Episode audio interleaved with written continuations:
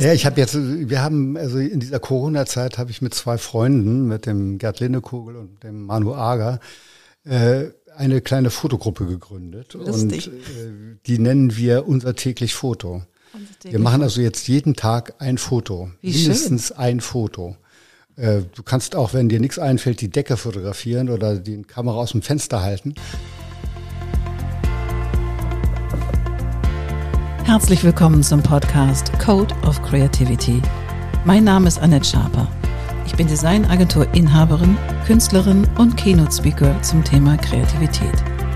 Dieser Podcast will dich inspirieren, dir Mut machen und dir Freude bringen, damit du dein angeborenes kreatives Potenzial voll ausschöpfen kannst. Kreativität ist dein Grundrecht. Also herzlich willkommen zu einer neuen Folge von Code of Creativity Podcast.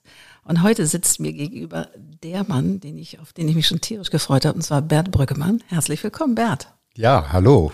Freue mich, dass ich hier sein kann. Ja, wunderbar. Und für alle, die Bert noch nicht kennen, Bert ist Fotograf. Erzähl doch mal, was tust du und was war so dein berufliches Leben? als geht's Mit los? Lang mittlerweile. naja, ich habe äh, also ursprünglich ganz andere Vorstellungen von der Fotografie gehabt oder vom Fotografen-Dasein. Das war äh, am Anfang meiner Karriere überhaupt nicht klar, dass ich in dieser inszenierenden Fotografie lande, mhm. in der ich ja jetzt immer noch bin, wenn man so will. Also ich äh, habe viel für Werbung fotografiert, viel für Redaktionen fotografiert, meistens eben auch Reportagen, aber ähm, mehr inszenierte Sachen. Mhm. Und äh, mache heute vor allem Porträts und auch viel Theaterfotografie. Mhm. Und wie bist du dazu gekommen, überhaupt Fotograf zu werden? Weil das ist ja auch ja. ein Job, glaube ich, den man ja, der fällt einem so bei zu? mir äh, schien mir das lange Zeit sehr exotisch, weil ich aus so einer Lehrers- und Pfarrersfamilie komme und das überhaupt keine keine Kultur hat, äh, mhm. äh, Fotografen oder Kreative oder so gab es in unserer Familie nicht. Es waren alles Lehrer und Pfarrer. Mhm. Und äh, als ich mich dann entschied, Fotograf werden zu wollen, äh, rieten sie mir natürlich dann alle davon ab und du verdienst da kein Geld und äh, das äh, spar dir das doch als äh, als Hobby auf und aber ich habe eben gedacht, warum soll ich äh, zehn Stunden am Tag was machen, was mich nicht interessiert? Mhm und dann nach Hause kommen und fertig sein und dann äh, nicht mehr fotografieren wollen, weil ich so fertig bin. Na klar. Und deswegen habe ich das äh, dann doch gemacht und das war meiner Ansicht nach die beste Entscheidung in meinem Leben. Wie schön, wie schön. Ja. Und war, hattest du so einen Mentor, hast du eine Ausbildung gemacht oder wie war der Weg? Naja, ich bin, bin ganz normal von der Schule, vom, mit Abitur nach München auf die Fotoschule gegangen und war da zwei Jahre da machte man dann einen Abschluss äh, mit einer Gesellenprüfung. Mhm. Das war damals ja noch irgendwie gang und gäbe, dass man sich als Fotograf auch irgendwie handwerklich äh, zeigen musste. Mhm. Und äh, bin dann äh, nach Hamburg gekommen, mehr oder weniger zufällig, weil meine damalige Freundin aus Hamburg kam und habe mich hier dann beim Studio beworben äh, und habe da drei Jahre gearbeitet, ja, drei Jahre. Wow. Genau. Und war dann erst Assistent und dann Fotograf und dann Atelierleiter und so weiter und habe dann nach drei Jahren, also es war 73, Anfang 73, äh, bin ich dann äh, weggegangen, bin auf eine Werbefachschule gegangen, habe einen Werbeassistent gemacht und wow. bin dann zurück in die Fotografie geflohen. ja, nee, das war das war auch eine gute Entscheidung, war eben auch deswegen gut, weil ich natürlich dann mit den guter Gesprächspartner auch für die ganzen Werber war, für die ich ja dann viel gearbeitet habe und und hatte einfach dann wahnsinnig viel Glück, dass also auch von Anfang an dann gleich äh, Jobs kamen, von denen ich leben konnte, wow. weil ich dann natürlich auch äh, 1971 mein erstes Kind bekommen hatte und 1973 dann das zweite. Wow. 1973 habe ich mich dann selbstständig gemacht und äh, weiß noch, wie ich äh, im Bad die Decke gestrichen habe und draußen die Leute wegen der wegen des autofreien Sonntags, wegen der Ölkrise spazieren gingen und ich dachte noch, was machst du hier eigentlich? Aber es ist alles gut gegangen. Also ich habe dann auch wirklich äh, viel Spaß gehabt dabei mhm. und äh, habe gleich auch gute Kunden gehabt und so. Und insofern habe ich da viel Glück gehabt. Mhm. Schön. Und wenn du den Satz vervollständigen würdest, Kreativität ist für dich? Ja, das ist mein Leben. damit äh, damit äh, bin ich natürlich ständig befasst mit allen Höhen und Tiefen. Mhm. Äh, mit, mit den Tiefen natürlich auch, wenn man dann da sitzt und es fällt einem nichts ein. Und mhm. äh, mit den Höhen natürlich auch, wenn die Sachen dann funktionieren und äh, dann ist das natürlich schön. Und äh, ich kann mir das eigentlich gar nicht mehr anders vorstellen.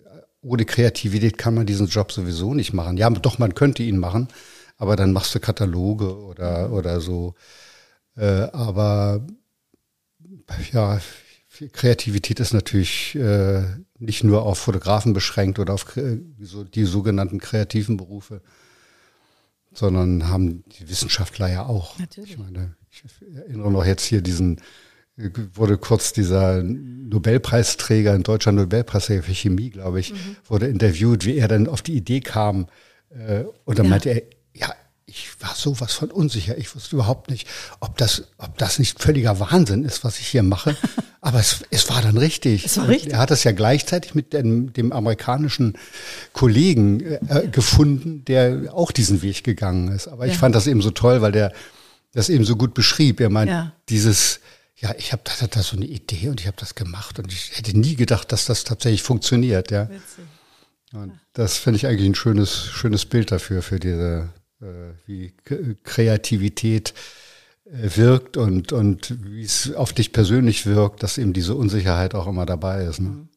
Und was machst du, wenn du die Unsicherheit spürst? Gibt's da irgendwie, hast du dann ein Tool, was du für dich anwendest? Gehst du raus? Gehst du raus aus der Szene? Machst du was völlig anderes? Kochst du? Was machst du? Naja, das, das, äh, was sich also am meisten bewährt hat, ist eigentlich, dass ich mich wirklich hinsetze und nach Möglichkeit vielleicht auch mit ein, zwei, drei Leuten mhm. und wir uns dann austauschen. Wir haben das jetzt, wenn ich, wenn ich im Job war oder wir Ideen suchen mussten, wenn wir irgendwelche Kalender fotografiert haben, wo wir relativ frei waren, dann haben wir uns einfach mit Packenzeitungen hingesetzt und äh, heute gehst du ins Internet und machst mhm. das Gleiche. Und äh, dann tauscht man sich aus und dann äh, ist also eigentlich so eine Art Brainstorming. Mhm. Und das hat sich eigentlich immer am meisten bewährt. Und dann war, war die Fotoschule eigentlich auch eine, eine gute Schule für mich, insofern als äh, da dann immer irgendwelche Aufgaben gestellt wurden und mhm. Ganz viele Leute dann immer das gemacht haben, was ihnen als erstes einfiel. Und das war dann auch das, was dann alle gemacht haben. Mhm. Und äh, ich habe mich da immer ein bisschen verweigert, habe mich dann erstmal hingesetzt und nochmal weitergedacht, nochmal weitergedacht. Und es war immer interessant, dass dann, gerade wenn man weitergeht, dann eigentlich erst die Sachen kommen, die wirklich mhm. anders sind und die wirklich lohnend sind. Und das äh, hat mich sehr geprägt, muss ich sagen. Gerade diese Auseinandersetzung mit den Kommilitonen auf dieser äh, auf dieser Fotoschule war wirklich gut, weil immer wieder dieser Austausch mich äh, daran erinnert hat, dass man eben doch nochmal weitersucht. Und mhm. ich habe festgestellt, wenn Leute so eine normale Lehre gemacht haben, die hatten das teilweise gar nicht drauf. Ja. Mhm. Und das habe ich natürlich beibehalten. Wir sind dann in, in, im Job ja eben auch oft so zusammengesessen und gesagt, das machen wir, das machen wir. Was, äh, was, was ist angebracht? Und mhm. äh, das war, war immer ein gutes Mittel, ja. Mhm. Ich habe dich ja auch, ähm, wir haben auch mal einen Job zusammen gemacht und ich erinnere, dass das war, mich hat das sehr beglückt, weil es, wir hatten ein sehr strammes, starres Briefing eigentlich. Und in dem waren wir trotzdem frei und es wäre nach Mallorca geflogen und haben da ja dieses Beauty-Shooting gemacht und ich dachte so, krass, jetzt ist der einzige Tag oder zwei Tage, wo es wie Hölle geregnet hat. Ja. und wir brauchten schönes, schönes Wetter. Und man denkt ja irgendwie, Mallorca im Sommer, das ist ein No-Brainer, aber dem war nicht so.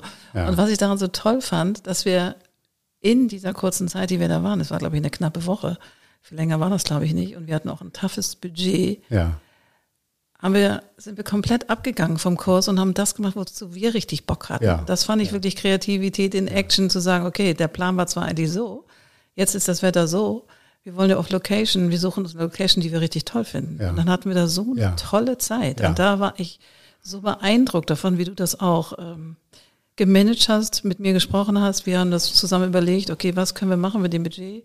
Wie ändern wir jetzt den Plan? So, und naja, das ist, das ist so ein bisschen auch das Prinzip, was ich verfolge, weil das ist, äh, das ist für mich ganz wichtig, diese, die, diese Lockerheit zu behalten, also diesen Rahmen zu nehmen, der mhm. einem geboten wird und diesen Rahmen dann auszufüllen. Also besonders schwierig fand ich immer Jobs, wo jemand dann kam und meinte, und jetzt das und das und das und das und dann musstest du das so abfeiern nacheinander mhm. und dann immer nach den auch genauen Vorstellungen, womöglich dann auch mit Layouts. Ich habe die Leute dann auch immer gebeten, Mensch, gib mir ein, schriftliches Briefing, sagt mir, was auf dem Foto drauf sein soll, weil wir finden unter Umständen nicht diese Ecke, wie sie auf dem Layout ist oder, oder die Bluse, wie sie auf dem Layout ist, sondern lass uns das einfach äh, sozusagen die, den Rahmen nehmen und da das Beste reintun und, mhm. und nicht irgendwie irgendwelche festgefahrenen Vorstellungen verfolgen. Dann rennst du womöglich äh, nach einer äh, grün gepunkteten Bluse rum äh, wie ein Blöder, weil die auf dem Layout drauf war und mhm. äh, machst damit aber dir selbst, stellst dir damit selber ein Bein und mhm. das äh, ist eigentlich nicht, nicht zielführend. Ne? Und bist du damit ganz gut durchgekommen, also auch bei den Kunden, oder hattest du auch oft so kontroverse Diskussionen dann erstmal und sagen, nee, so geht das war gar nicht, sie müssen sich das so machen, wie wir uns vorgestellt haben? Also gab es das oder hast du? Ja, das war klar. Mhm. Am Anfang war das natürlich immer so, dass mhm. ich, äh, aber ich habe das, äh, das ist vielleicht auch ein, ein Grund gewesen, gewesen, warum das ganz gut lief nachher dass ich äh, zwar dann das gemacht habe, was die wollten, aber dann auch davon abgegangen bin und mhm. mehr gemacht habe. Und äh, das kam dann auch ganz gut an. Und das mhm. führte auch dazu, dass ich dann, dass die Leute dann auch mehr Vertrauen äh, kriegten und dann mir auch das überlassen haben. Mhm. gab natürlich immer wieder Kunden, die dann ganz genau das wollten, was sie haben, glaubten haben zu müssen. Mhm. Aber ich muss gestehen, dass ich mich da irgendwie immer sehr ungern darauf eingelassen habe und die manchmal auch sauer waren. Und also wenn du dann auf so einer Fotoreise bist und äh, der Artdirektor fragt nach einem Polaroid und ich sag, was willst du mit dem Polaroid? Du siehst auf dem Polaroid sowieso nicht das, was ich nachher fotografiere, weil ich renne hier mit der Kamera rum. Na klar. Und äh, da ist unter Umständen was ganz anderes drauf. Also sag mir, was du willst, dann ja. weiß ja. ich das. Aber und das hat die Leute natürlich teilweise so erschrocken. Die dachten, die kriegen Polaroid und dann können sie das ins Layout einfügen und dann äh, ist alles, äh, alles gut. Aber das, da hatte ich dann manchmal schon so, zwar keine Auseinandersetzung, also in dem Fall haben die das dann auch akzeptiert. Aber es gab schon auch immer wieder Leute, die, denen ich dann zu eigenwillig war. Kann ich mir vorstellen. Ja, vor allen Dingen, wenn du, wenn du People fotografierst und du fotografierst ja viele Menschen, ja, ja. Ähm, dann ist natürlich die Szene wichtig und der Moment wichtig, wo du dann gerade abdrückst. Dann kannst du mit dem Polaroid ja nicht viel anfangen. Nee. ja kein Still, wo du sagst, okay, mach mir noch mal an der Seite da einen kleinen Tropfen links hin, dann ist es hübsch. Weil so ist es ja nicht. Ja, es war, es hat sich auch äh, ja jetzt neuerdings auch wieder so verändert, dass die Leute ja teilweise am Bildschirm daneben sitzen und mhm. gucken, äh, was du machst und so. Und mhm. darauf lasse ich mich überhaupt nicht ein. Also mhm. das mache ich nicht mit, weil das ist auch, ich fotografiere ja auch anders als äh, als so ein statischer Fotograf, der die Sachen hinstellt und zusammenbaut und dann schließlich dreimal abdrückt sondern ich äh, überlasse das ja auch so diesem, dieser Bewegung und dem, was passiert auch. Und mhm. ich provoziere ja eher die, die Bilder, die ich dann haben will. Und da entsteht so viel Müll und so viel Ausschuss. Und wenn da jemand zuguckt, dann bin ich auch befangen. Das, mhm. das funktioniert irgendwie nicht. Ich muss da auch frei sein und, und die Kunden, die ich habe, die die akzeptieren das. Hm, super.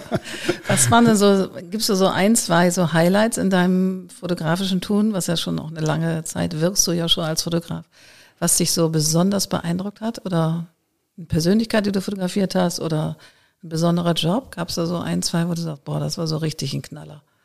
Naja, so das, dem, was ich gemacht habe, war natürlich, äh, waren natürlich diese Fotoreisen, die mit sehr viel Aufwand und sehr viel äh, Vorbereitung verbunden waren, schon sehr eindrucksvoll. Also wenn ich so erinnere, dass wir in, in Japan waren, um für Nissan, für Europa zu fotografieren und da vier Wochen waren und dann auch noch eine Woche zur Vorbereitung. Das war natürlich sowohl fotografisch interessant als auch jetzt Japan kennenzulernen. Nicht so aus der touristischen Perspektive, sondern eben mit den Leuten zu arbeiten. Wenn man dann so ein Team von 13 Japanern hat, die einem äh, helfen und äh, Artdirektoren und Kunden und so weiter, das, äh, das war schon sehr eindrucksvoll. Also das muss ich sagen, was, was fotografisch jetzt gibt's unheimlich viel, was mich, mhm. was mich da bewegt hat. Und in der letzten Zeit verfolge ich eben immer mehr diesen, dieses Konzept, dass ich äh, sozusagen viel auch dem Zufall überlasse mhm. und dass ich sehr spontan arbeite. Also wenn ich Porträts mache, dass ich mit den Leuten rausgehe und, äh, und äh, auch spontan gucke, wo sind die Hintergründe, wo mhm. stellen wir uns hin. Und äh, das ist immer, das, dazu hatte ich früher nicht den Mut, den ich äh, jetzt zunehmend habe, dass ich äh, einfach so diesen Zufall auch provoziere, dass mhm. ich ihn auch zulasse mhm. und dass ich die, die Überzeugung habe, dass das auch funktioniert. Mhm. Also das muss ich sagen, ist immer besser geworden. Und heute gehe ich los, fotografiere und es kommt was bei raus. Und das mhm. ist eigentlich das Beruhigende. Das ist schon, schon ganz gut so. Also du preppst weniger die, die, die Shootings, sondern du nimmst das, was da ist und ob es Hintergründe sind oder preppst du auch noch? Naja, also ich suche mir die Hintergründe vorher schon aus. Mhm. Also ich gehe geh schon irgendwie mal in die Gegend und guck, also jetzt bei Porträts vor allem, dass ich weiß, wie das da aussieht, aber es ergibt sich dann doch immer wieder was Neues. Dann ist das Licht plötzlich mal an einer Ecke besonders schön oder der Hintergrund und, oder irgendwelche Spiegelungen oder so, die sich ergeben. Die, das äh, ist eine Sache, die man dann auch nicht so vorbereiten kann. Und vor allem auch, wie die Leute dann agieren, ist eine andere Sache, als wenn du sie irgendwie hinstellst und sagst, nun stell dich mal dahin und jetzt bleibst du da und dreh den Kopf ein bisschen nach links und den Nase ein bisschen höher. Mhm sondern es ist schon, schon interessant, was, was dann passiert, wenn die Leute, wenn du den Leuten nicht die Chance gibt, irgendwas abzuliefern zu wollen, was sie denken, was sie, was sie gerne haben möchten. Mhm. Und äh, sich, die müssen dann natürlich auch das Vertrauen haben, dass ich da das gut mache. Ne? Mhm. Das ist klar. Und als wir jetzt diesen Termin finden wollten, war ja noch ein Wahlkampf, du warst ja ordentlich äh, unterwegs. Ja mit Herrn Habeck. Ja, ja genau. Ja, ja. Und wie kommen die zu dir? Also wie kommen, kommen die Grünen zu dir oder bist du naja, zu den Grünen gekommen? Ich muss sagen, ich bin zu den Grünen gekommen. Mhm. Ich hab, bin Anfang des Jahres bei den Grünen eingetreten, ah. weil ich die im Wahlkampf unterstützen wollte. Und ich wollte mhm. einfach, dass die so weit wie möglich nach vorne kommen.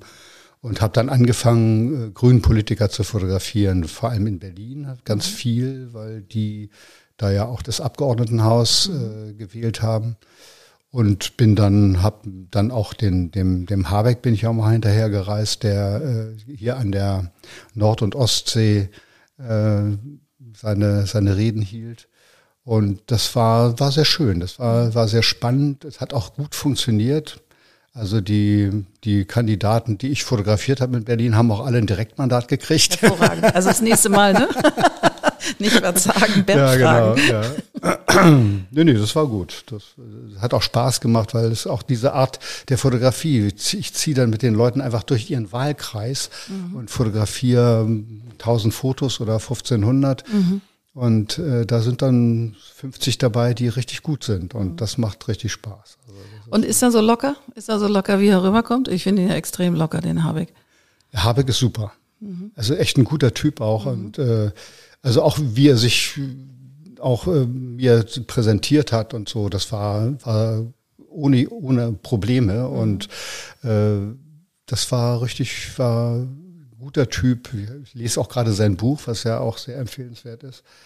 Weil er hat wirklich diesen, diesen moderaten Ton auch drauf und dieses Vermittelnde. Allein wenn ich das kurz erzählen darf, Klar. dass er da in, in, diesen, da war ja gerade dieses Hochwasser in, im, äh, unten am Rhein mhm. und an der Ahr. Und äh, wenn er dann in seiner Rede sagt, ja, also das, da kann man mal sehen, also man kann das jetzt nicht dem Klimawandel zurechnen, aber solche Ereignisse werden wir in Zukunft mehr erleben. Mhm.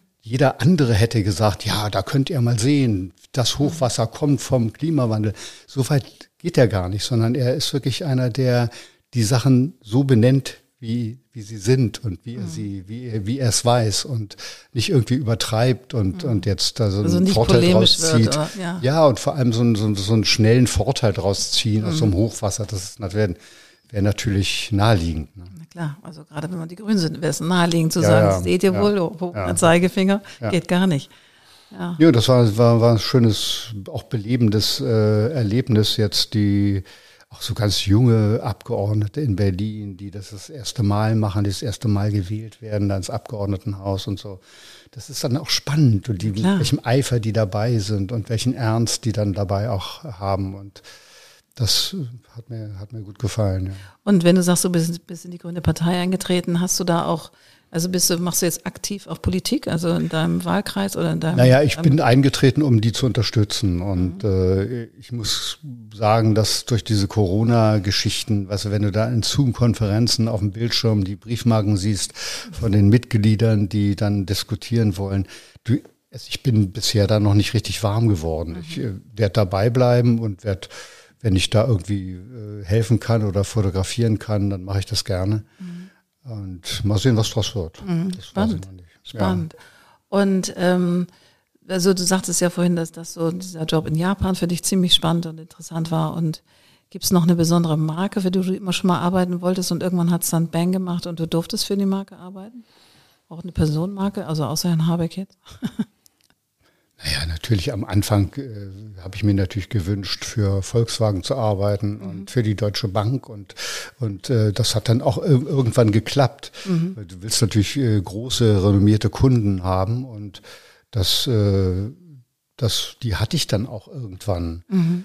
Aber also wenn es darum geht, was so am schönsten war, dann dann sind das eben sind das eben so eine Reise nach Mexiko oder oder äh, also was natürlich in den 90ern oder 80er, 90er, als es Photoshop noch nicht so gab, habe ich ganz viel im Autos fotografiert, im Studio oder mhm. draußen mit riesigem Aufwand. Also das mhm. waren immer riesige Aufwände. Das war interessant und spannend und äh, aber ich muss ganz ehrlich sagen, ich finde es heute besser. Also mhm. diesen Aufwand nicht mehr treiben zu müssen, mhm. ist schon sehr erleichternd, muss mhm. ich sagen. Also das ist nicht so das, wonach ich mich gesehnt habe. Aber ich konnte das irgendwie und deswegen haben die mich immer wieder gebucht und mhm. äh, das war ja, war auch in Ordnung. Also. Mhm. Cool, cool.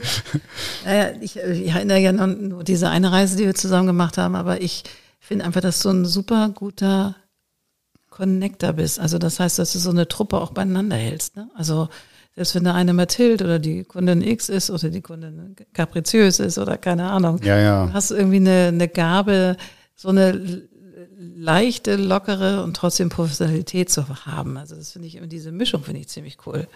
Ja, das war für, ist für mich auch immer sehr wichtig gewesen, dass ich, wenn ich mein Team zusammengestellt habe, dass Leute waren, mit denen ich gut konnte, mhm. die, die, die, ich, die ich kannte schon und mit denen man gut umgehen konnte weil die Kommunikationswege sind dann kürzer. Mhm. Ich habe es einmal erlebt, da hatte ich ein äh, ist eine Fotografin krank geworden und äh, da äh, konnte ich den Job nicht machen. Dann bin ich sozusagen einen Tag vorher mit in ihr Team sozusagen reingesprungen wow. und bin dann nach Sevilla gefahren, um für Zeiss Brillen zu fotografieren. Mhm. Und das war der Horror. Das war furchtbar, weil die wollten mich alle nicht. Ja. Die wollten natürlich ihre Fotografin, die sie gebucht hatte und die sie kannten, der Kunde nicht. Und das war so eine unangenehme Erfahrung. Und erst, und das ist, liegt mir eben nicht, ich musste auf den Tisch hauen und sagen, pass mal auf Leute, so geht das nicht. Ich mache das so nicht, so geht's nicht weiter. Ja. Äh, damit die dann auch äh, darauf eingingen und, äh, und, und mich gehört haben. Mhm. Und das war eine unangenehme Erfahrung. Ich war glücklicher, hatte glücklicherweise meinen Assistenten mitgenommen und meine Stylistin,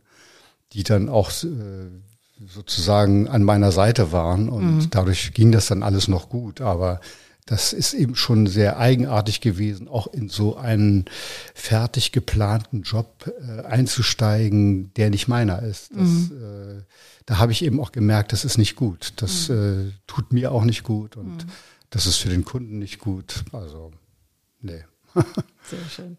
Ja. Sag mal, und ähm, in diesem Podcast geht es ja um den Code of Creativity. Ne? Das klingt ja jetzt sehr kapriziös, aber tatsächlich hat ja jeder, der kreativ arbeiten darf, wie wir beide ja, aber ähm, auch jeder andere, der was Kreatives vor der Brust hat, was er machen möchte, irgendwie für sich Tools entwickelt, wie man sich motiviert, wie man auf den Weg geht, wenn man so eine Challenge bekommt oder eine Aufgabe sich selber stellt, weil ich weiß, dass du ja auch mal viele freie Projekte machst, weil du einfach Spaß an der Freude hast. Ich erinnere zum Beispiel dieses eine Unterwäsche-Thema, ich werde es nie vergessen, ähm, dieses äh, der Morgen danach. Ah ja, genau, das, stimmt. Erzähl doch mal das. Ich fand, es war eine so geile Geschichte zu diesem Buch oder dieser, ja, dem Buch, was du gemacht hast. Erzähl ja. Ja.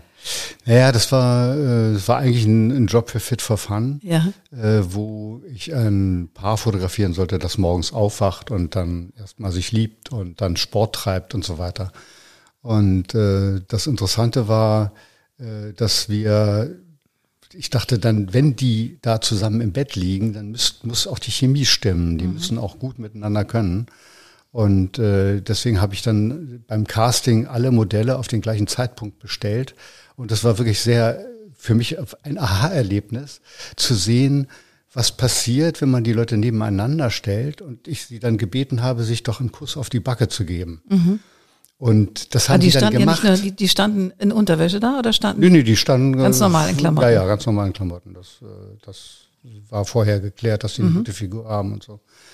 Und äh, aber es war interessant, was passierte, weil unser Favorit fiel erstmal völlig raus. Den wollten die ganzen Mädels nicht. Mhm. Und es war ganz jemand anders, der dann am Ende mit mit der Frau, die wir am besten fanden, äh, harmonierte und die haben sich dann während des Shootings auch noch verliebt. Nein. Naja, es war, war so, so gut, dass ich das vorher so gemacht hatte, Ja. weil sofort klar wird, wo, wo die Chemie stimmt und wo sie nicht stimmt. Und das ist so hilfreich. Also ich habe jetzt gerade ein sehr guter Freund von mir, der hat gerade auch so ein Paar fotografiert jetzt hier vor einer Woche in Hamburg. Und ich habe ihm gesagt, Mensch, mach das doch auch so oder so. Und er hat es nicht gemacht und das ist völlig schief gegangen. also was diese Paargeschichten angeht. Ja. Er hat tolle Fotos gemacht, Ja. aber eben eigentlich mehr Porträts oder mehr Einzelfotos als Ja. Paarfotos. Ja. Naja. Aber dann habe ich mich mit der Geschichte selber abgelenkt, weil ich sie so damals so toll fand, weil das war tatsächlich dieses Initial, also mit dieses Buch mitgebracht hast und wir Ja. gerade einen Fotografen suchten für dieses Beauty, für diesen Ja. Beauty-Job.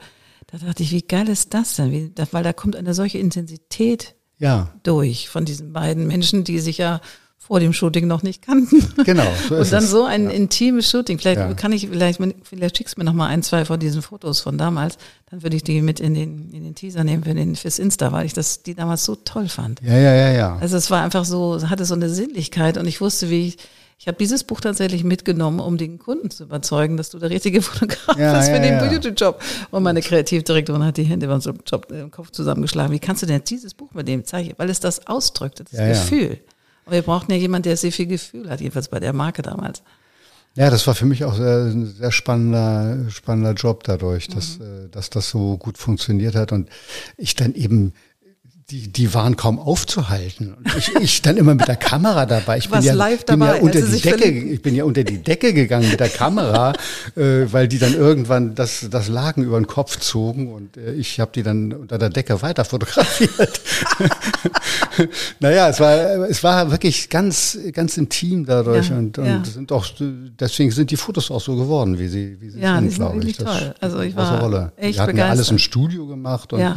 Oder Studio Location, wollen wir mal so sagen. Aber das war natürlich toll. Das hat, Mhm. hat wirklich gut funktioniert, ja. Mega, mega. Aber jetzt habe ich mich gerade selbst mit der Frage nach dem Buch und nach der Geschichte selber rausgeschossen. Ja. Weil mein, was ist so dein Code nochmal? Was ist so dein Code of Creativity? Ja. Schwierige Frage. Hm.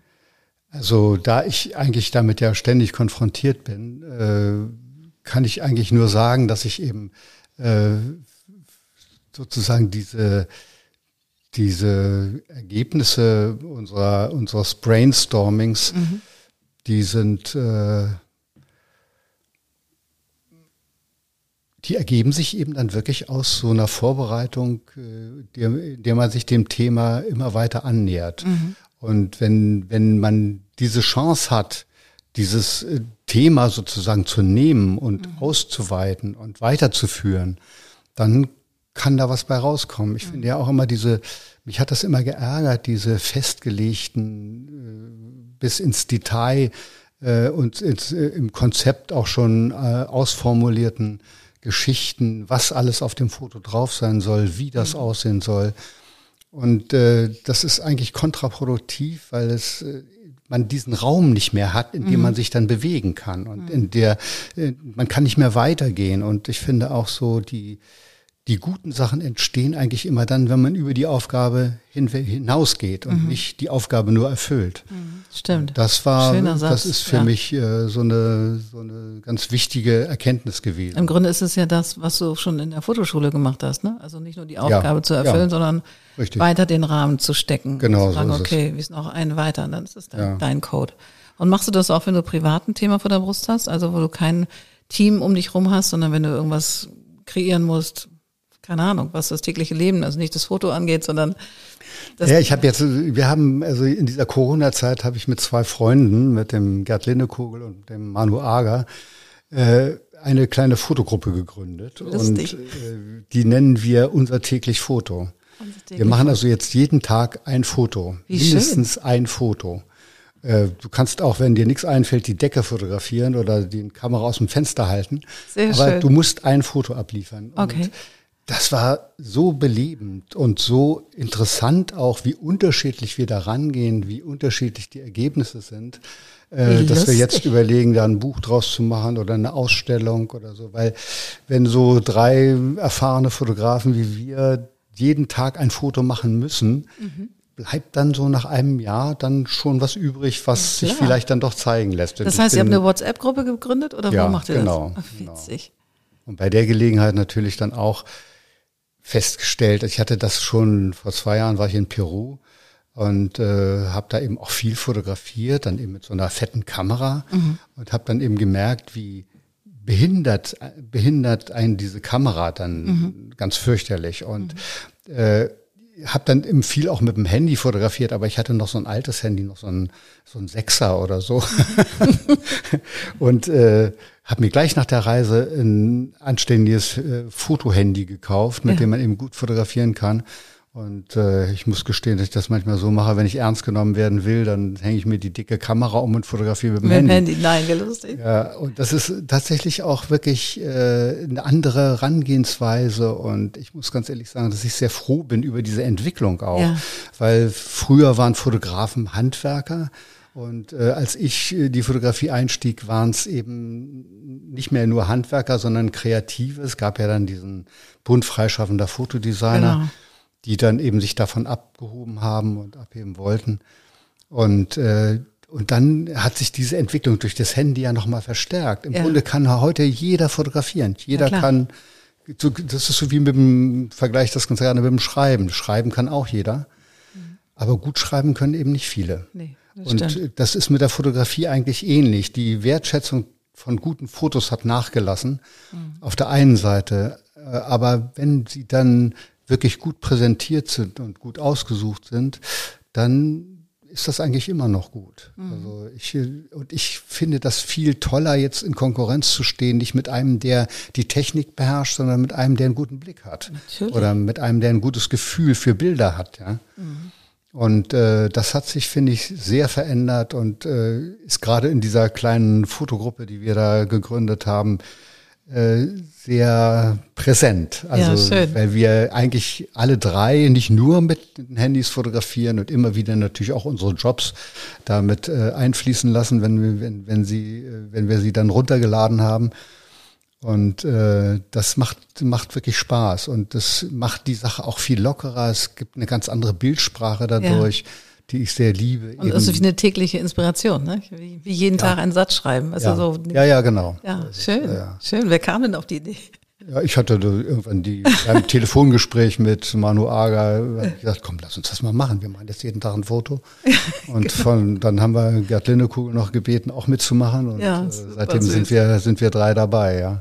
Ja, wenn Corona dann officially vorbei ist, ich meine, es wird ja nicht richtig vorbei sein, dann gibt, bringt ihr das Buch raus, so und so viele Tage. Ja, ja, ja, ja, genau. Es sind jetzt schon anderthalb Jahre. Wow, das ist ja krass. Also nicht ganz, ein, ein, ein Jahr, vier Monate oder ja. so. Ja. ja, Wahnsinn.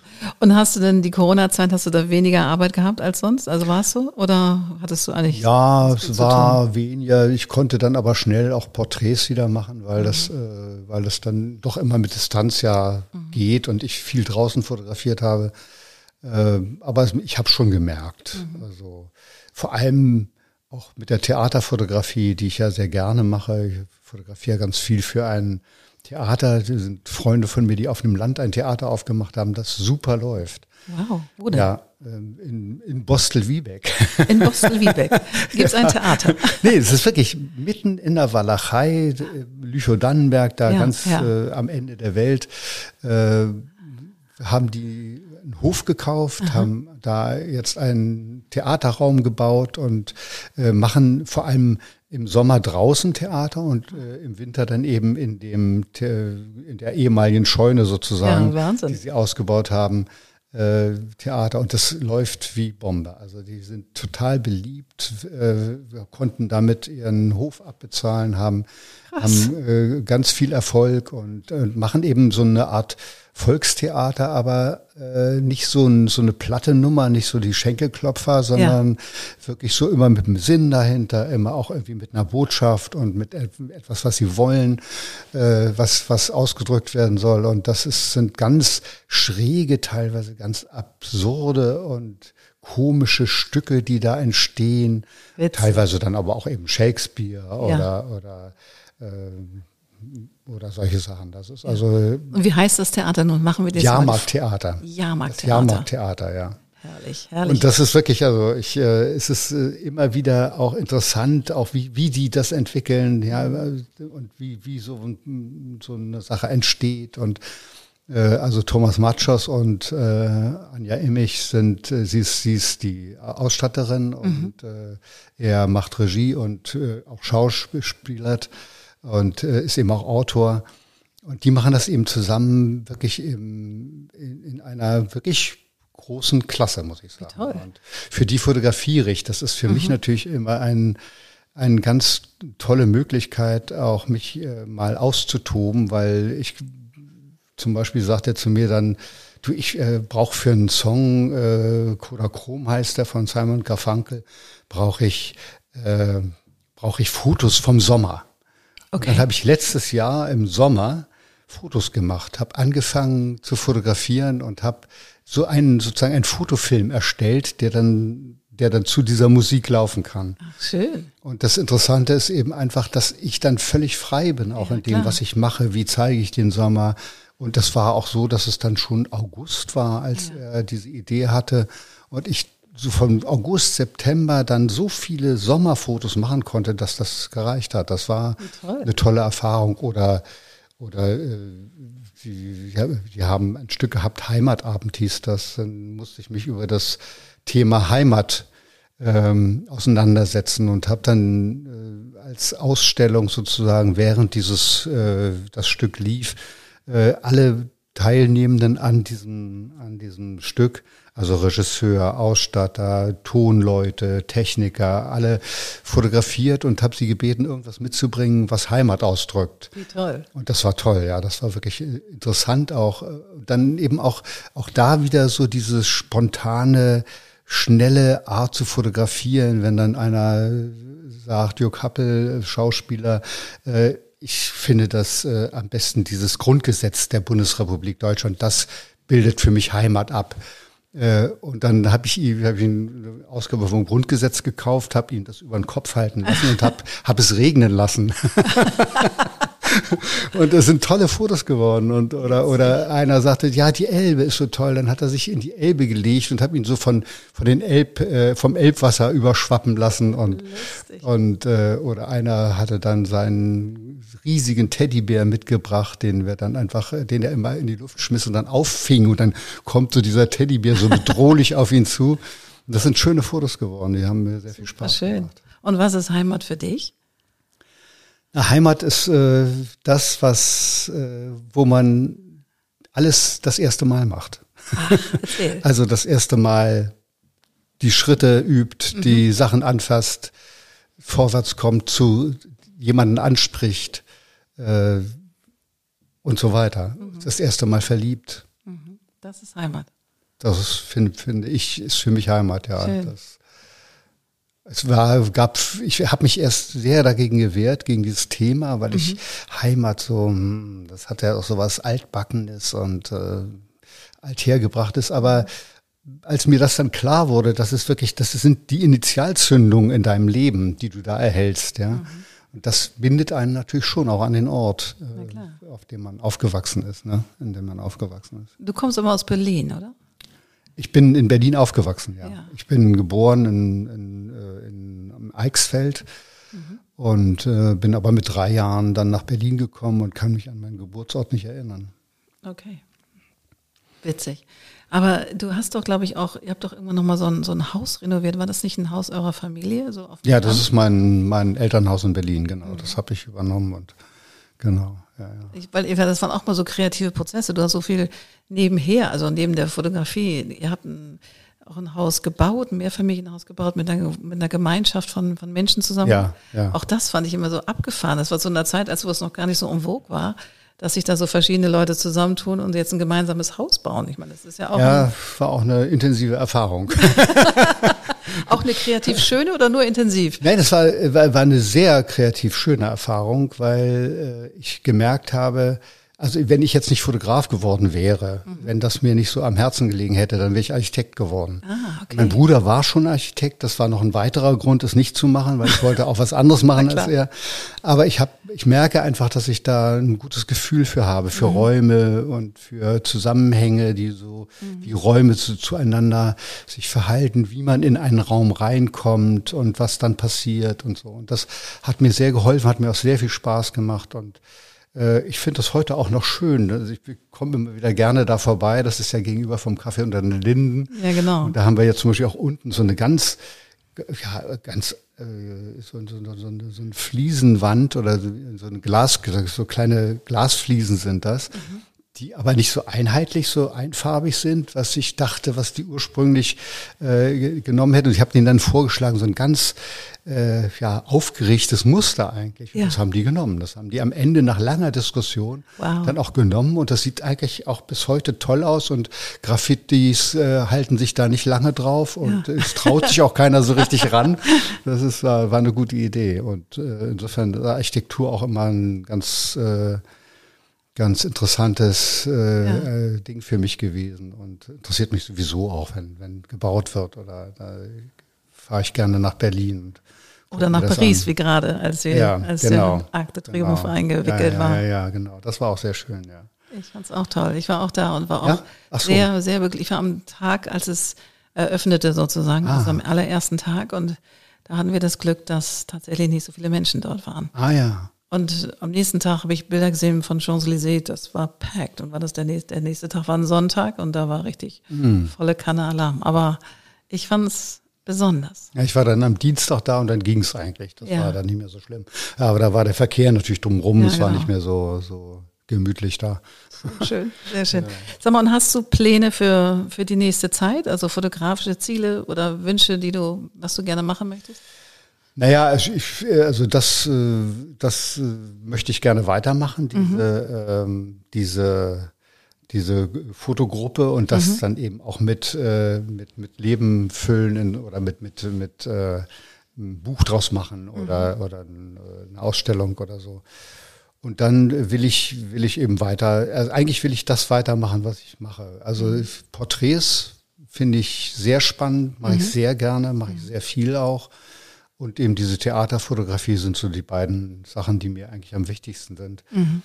Diese inszenierende Fotografie würde ich gerne machen. Das Problem ist einfach, wenn man sich darum nicht wirklich kümmert und mhm. nicht hinterher ist und sich immer wieder präsentiert mhm. und äh, die, die äh, Webseiten füllt und Instagram bedient, mhm. dann äh, kommen die Leute nicht auf dich. Und mhm. äh, deswegen bin ich ganz froh mit dem, was ich da mache. Mhm. Äh, klar würde ich gerne auch inszenierende Fotografie machen, aber das ist wie gesagt, äh, da muss man sich richtig, dann muss man mhm. sich dann richtig hinterher hinterher hechten und und so weiter. Ja. ja. Ach schön. Und hast du eine Reise geplant? Ich meine, Corona macht das immer noch ein bisschen schwieriger, aber hast du irgendwas vor? Ich meine, du warst jetzt gerade in Frankreich, aber ja, ich war, ich habe dieses Jahr ja viel gereist. Ich war in Italien, Frankreich und in den mhm. Alpen und habe viel fotografiert und äh, das, äh, das reicht mir erstmal. Sehr schön. Also, Sehr schön. Für nächstes Jahr vielleicht Portugal, Lissabon. Auch schön. Mhm. Naja, das ist vor allem interessant in, mit dieser Art zu reisen auch. Mhm. Das ist, äh, ist eben so ähnlich wie das Fotografieren. Das ist eben, ich muss nicht vorher ein Hotel buchen, ich muss mhm. nicht vorher äh, mich irgendwo ankündigen, sondern ich kann einfach losfahren. Mit dem Bulli. Äh, ja. Ja, schön. Und, äh, ich fahre dahin, wo ich hin will und, mhm. äh, und ich halte da, wo ich halten will und äh, wenn was schön ist, dann mache ich Fotos und äh, wenn nicht, dann fahre ich weiter und mhm das ist äh, eine tolle Art, so damit umzugehen. Und Vagabundierende Fotograf sozusagen. Ja, genau. Ja, Sehr ja. schön. Schönes Bild. Schönes Bild. Sag mal zum Abschluss jetzt, hast ja. du noch eine Idee oder möchtest du noch irgendwie Leuten mitgeben, die gerade dabei sind, sich vielleicht neu zu finden oder neue Dinge? Was würdest du denn raten so aus deiner ja, also da, das, da habe ich eine ganz klare Botschaft. Äh, ich kann, das werde ich auch immer wieder, wenn ich so mit Jüngeren zusammen ja. bin. Ne? Was, ja, was soll ich machen? Und ich weiß noch nicht und so. Also das Wichtigste wirklich ist, etwas zu machen, wofür man brennen kann, mhm. was, was einem wirklich am Herzen liegt. Und äh, aus zwei Gründen eigentlich. Erstens glaube ich, dass du dann auch erst richtig gut werden kannst. Mhm. Und zum Zweiten kannst du dann auch, äh, hältst du das, was an jedem Job irgendwie furchtbar ist. Diese Organisation, die, die Akquisition, dieses ganze Drumherum mhm.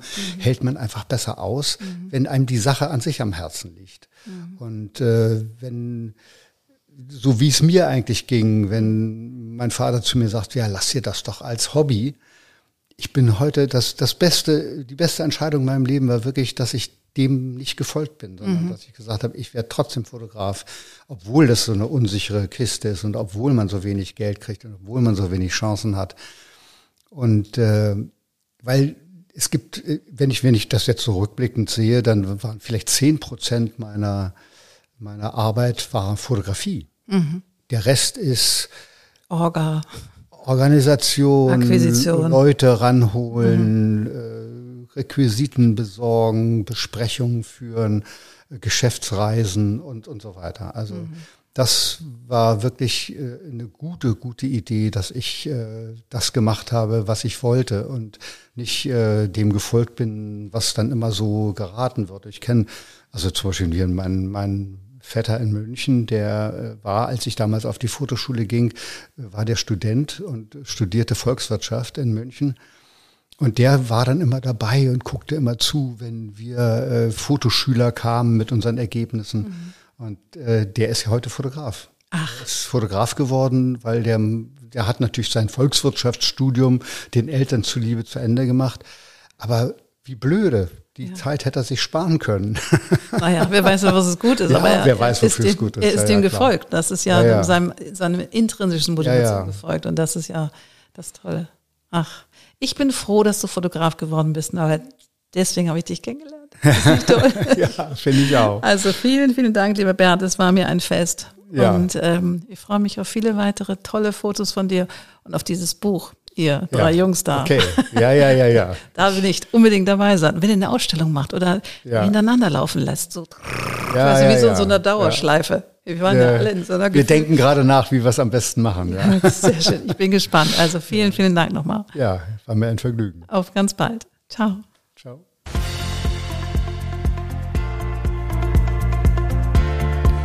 Wunderbar, das war wieder eine neue Folge vom Code of Creativity Podcast. Sehr gerne würde ich auch mit dir in Kontakt treten, wie deine Kreativität ist und wie ich dich auf deinem Weg unterstützen kann. Meine E-Mail findest du in den Show Notes oder du schreibst mir eine Nachricht auf Instagram annette-sharper-coc. Bis bald.